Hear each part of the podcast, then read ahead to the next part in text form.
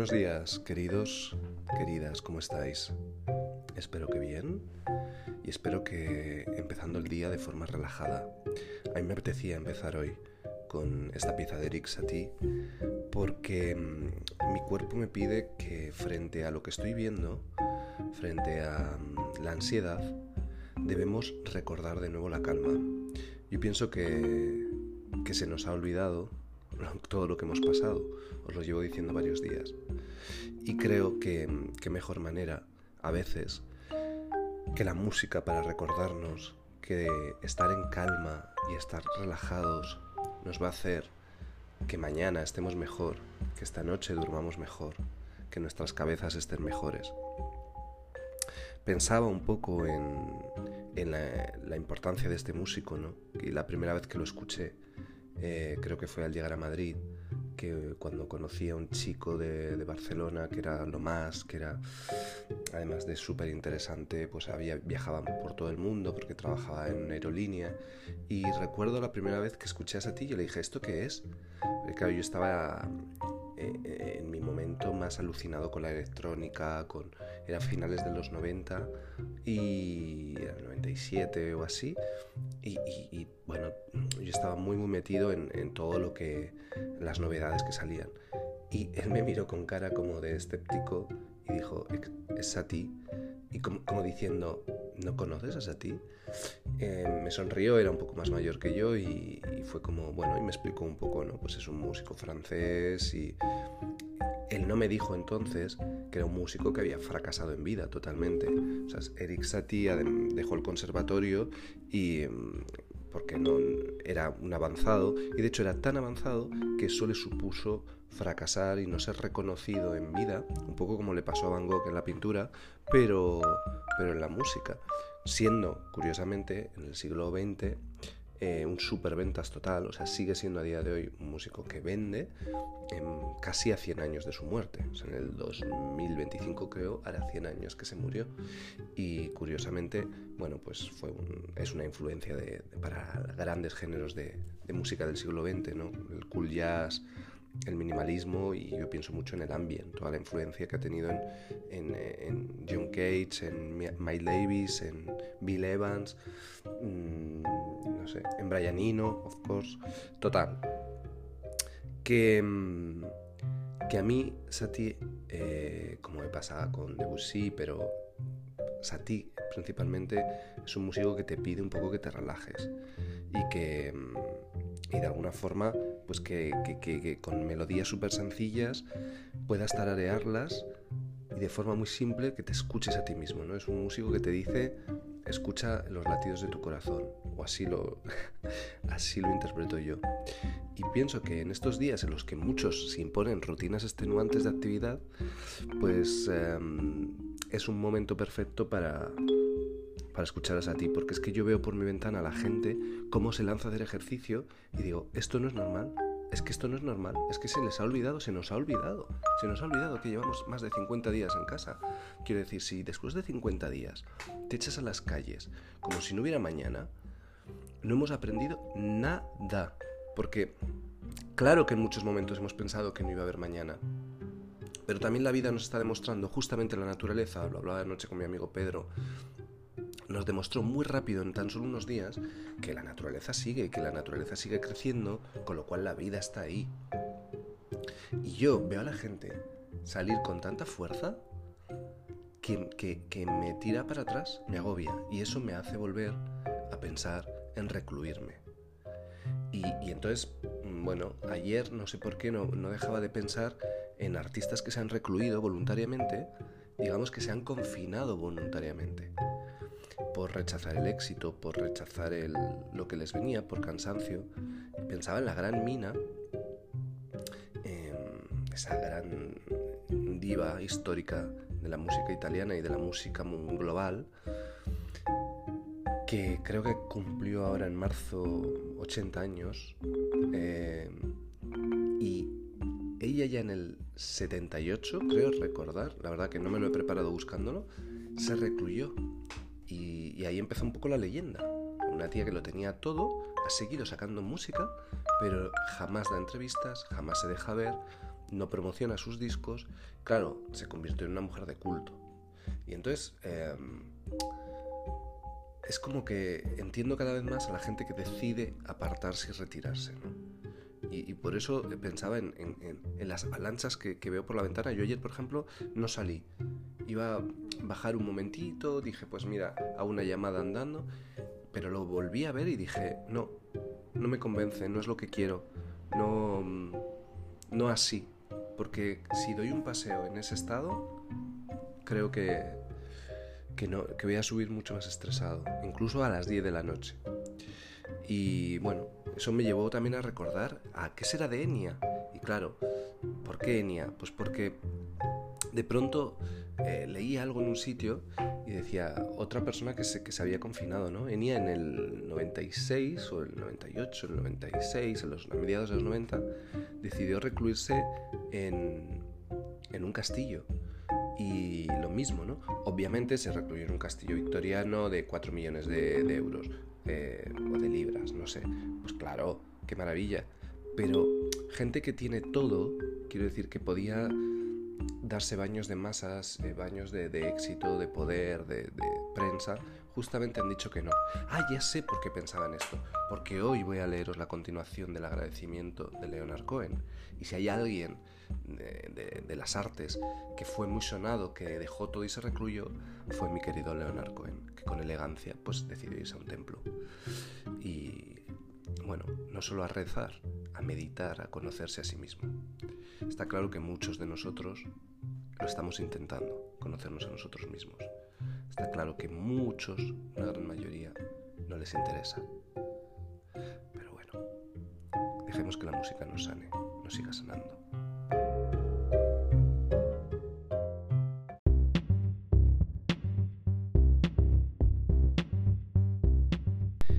Y no es casual que mm, os ponga música de John Coltrane, siguiendo a Satie, probablemente para Coltrane, Satie fue una gran influencia también, porque un músico libre como el francés eh, influyó pues, a todos los músicos libres que vinieron después, a todos los que querían cambiar el tiempo que les había tocado vivir.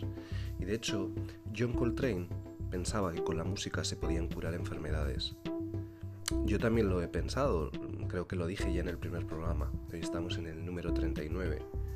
Y, está claro que en la coyuntura actual, bueno, pues para mí el jazz es uno de los antídotos más eficaces, el jazz y toda la música que a mí me gusta.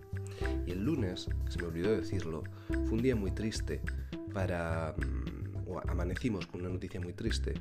Todos los seguidores de la música en este país, de la música que llamamos de calidad, con criterio y en general de la cultura, porque la revista Rock Deluxe, para sorpresa de todos, anunció de pronto en su página web y en sus redes sociales que el número de mayo, que ya tengo entre mis manos, era el último de su historia. Una revista que en noviembre celebró su 35 aniversario con un número especial, esos números especiales que tanto nos gustan a todos los seguidores, y que para nuestra sorpresa, como digo, pues anunció algo tan triste como que una revista de culto que nos ha, pues, pues eso, yo creo que a toda la generación de los 80, 90, 2000 nos ha educado culturalmente y sobre todo musicalmente. La mayoría de la gente que yo conozco y la gente que me interesa y los músicos que yo sigo, eh, por lo menos patrios, se han, eh, sido grandes lectores y, y era como de culto ir cada mes al kiosco. Yo tenía cientos de ellas, cientos de revistas y, lo que guardo, en la mudanza tuve que deshacerme de, muchas, pero lo que guardo es todos los especiales, todos los mejores del año, que siempre daban pie al debate de si estabas de acuerdo o no. Y yo creo que tengo guardados pues desde el 2000 todos los especiales, que los reviso de vez en cuando, los especiales que han hecho, el especial 30 años, lo, mejor de los, del siglo XX. Bueno, fue una noticia mm, que nos dejó en shock y además me he dado cuenta que fue general. A medida que han ido pasando los días, se han ido sumando gente a, esa noticia, ¿no? Y claro, yo llamé enseguida a mi amigo Joaco y le dije, ¿te has enterado lo de Rock Deluxe? Porque es alguien que en su momento tuvo un programa de radio muy importante eh, y que conoce a muchos de los periodistas, al, director de la revista y demás. me dijo, wow, era como ahora sí que es el fin de una era, ¿no? Porque los propios, la propia revista explica que llevaban tiempo con una gran crisis, que no, que, no eran los únicos, que el mundo de la prensa en general vive una crisis, la prensa escrita, y que ya, ya les estaba costando, porque también tenía que ver con la publicidad, pero que este, esta crisis que vivimos actualmente había sido la estacada final os juro que os lo estoy contando y dos días después y me, me, sigue poniendo los pelos de punta, o sea, me, me da escalofríos y, yo le dije a mi amigo en ese momento, wow, significa que va a haber gente que ya no va a crecer con esta revista. Y es como cuando murió Bowie, ¿te acuerdas? Que dijimos, va a haber niños que van a nacer en un mundo sin Bowie, sin, sin que alguien les diga mirar lo que ha hecho. Y pensaréis, para muchos, y lo entiendo, pensaréis que estoy exagerando, pero os puedo, os puedo asegurar, porque lo he estado leyendo en muchísimos comentarios, que, que, de verdad, que para muchos ha sido un golpe porque no es una simple revista que desaparece, es súper significativo, significa que estamos perdiendo cultura, que estamos perdiendo partes importantes de, gente que crea, que informa, que informa de cosas interesantes. Porque además revista, eh, Rock Deluxe era lo más eclético que te puedes echar a la cara. De hecho, era una de las cosas que más a veces les pues les criticaban, ¿no? Que, que eran capaces de, de, darle una portada como, como, le dieron a J Balvin recientemente, que eso creó, de hecho contaron ellos que fue el número menos vendido, porque claro, era como aupar un poco el reggaetón, pero ellos lo que siempre han buscado es, bueno, escuchar todos los géneros.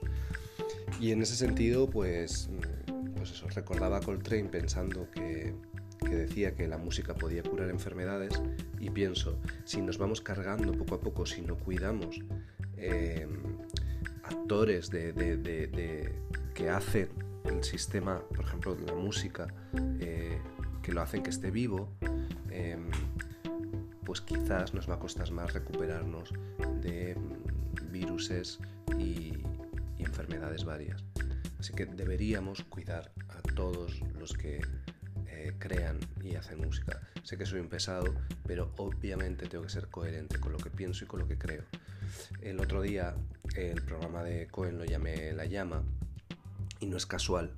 Para mí, la llama eh, es esa cosa que me, que me, alimenta, que me, da, que me da fuerzas. Es como cuando enciendes una vela y te ilumina. Pues a mí la llama la llama es lo que leo que me alimenta, lo que escucho que me alimenta, em, los pensamientos que me alimentan. Entonces veo que se está apagando esa llama, porque entre todos eh, estamos dejando que se apague y no se cuida. Por ejemplo, creo que cosas como Rock Deluxe, aunque suene a locura, debería haber formado parte ya de una defensa casi cultural del propio, del propio país, no dejar que desaparezca algo así.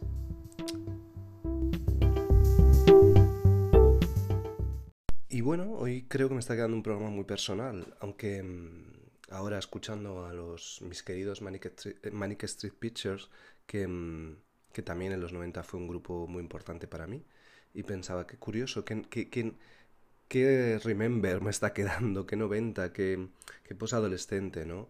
Eh, que fue el descubrimiento de la música clásica, eh, Rock Deluxe, y, y ahora esta canción, ¿no? Que decía eso de las bibliotecas nos dieron poder, Luego vino el trabajo y nos hizo libres.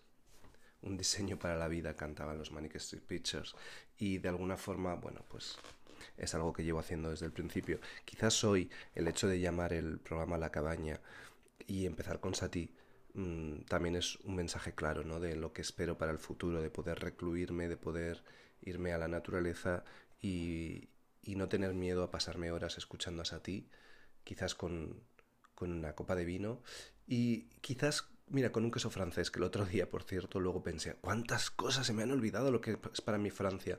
Por Dios. O sea, no, no, nombré ni un solo queso francés cuando mi queso favorito del mundo es el Comté y, y bueno. En fin, también recuerdo que qué placer descubrir un Petit Saint Marcelin. Eh, que no os aburro más con los quesos y que voy a pasar a leeros el resto del agradecimiento de Leonard Cohen y con eso despedirme hasta el número 40 del programa, que como os digo, bueno, pues quizás lo especial es haber llegado hasta, hasta él. Así que aún no sé muy bien de qué os voy a hablar mañana, si es que mañana consigo sacar el número 40.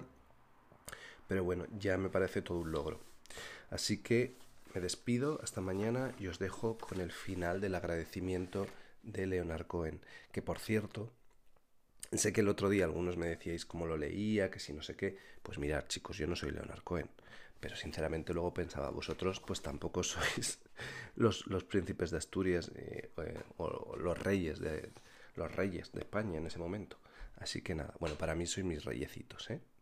Venga, pues os, leo la continuación y nos vemos en el número 40. Y decía así. Un día, a principios de los años 50, visité a mi madre en su casa de Montreal. La casa está junto a un parque y en el parque hay una pista de tenis donde acudía mucha gente para ver a los jóvenes tenistas practicar su deporte. Paseando por el parque que conocía muy bien desde mi niñez, vi a un joven tocando la guitarra. Tocaba una guitarra flamenca y estaba rodeado por dos o tres chicas y chicos que lo escuchaban. Me gustó cómo tocaba. Había algo en su manera de tocar que me fascinó. Así quería tocar yo, aunque sabía que jamás podría lograrlo. De modo que me senté junto a aquellos jóvenes durante unos minutos y cuando hubo un silencio, un silencio apropiado, le pregunté si quería darme unas lecciones de guitarra. Era un joven español, y solo nos pudimos comunicar en mi francés chapurreando y su francés chapurreado. No hablaba inglés, pero accedió a darme unas lecciones de guitarra. Señalé hacia la casa de mi madre, que se veía desde la pista de tenis, y fijamos una cita. Acordamos el precio. Al día siguiente, llegó a casa de mi madre y me dijo, toca algo. Yo intenté tocar algo. Me dijo, no sabes tocar, ¿verdad? Yo le dije, no, no sé tocar. Entonces me dijo, primero déjame afinar la guitarra. Está completamente desafinada. Así que cogió la guitarra y la afinó. Me dijo, no es una mala guitarra. No era la conde, pero no era una mala guitarra. Entonces me la pasó y me dijo, toca ahora. Fui incapaz de tocar mejor. Me dijo, deja que te enseñe unos acordes, y cogió la guitarra y produjo un sonido que jamás había oído en mi vida. Tocó una serie de acordes con trémolo y me dijo, ahora hazlo tú.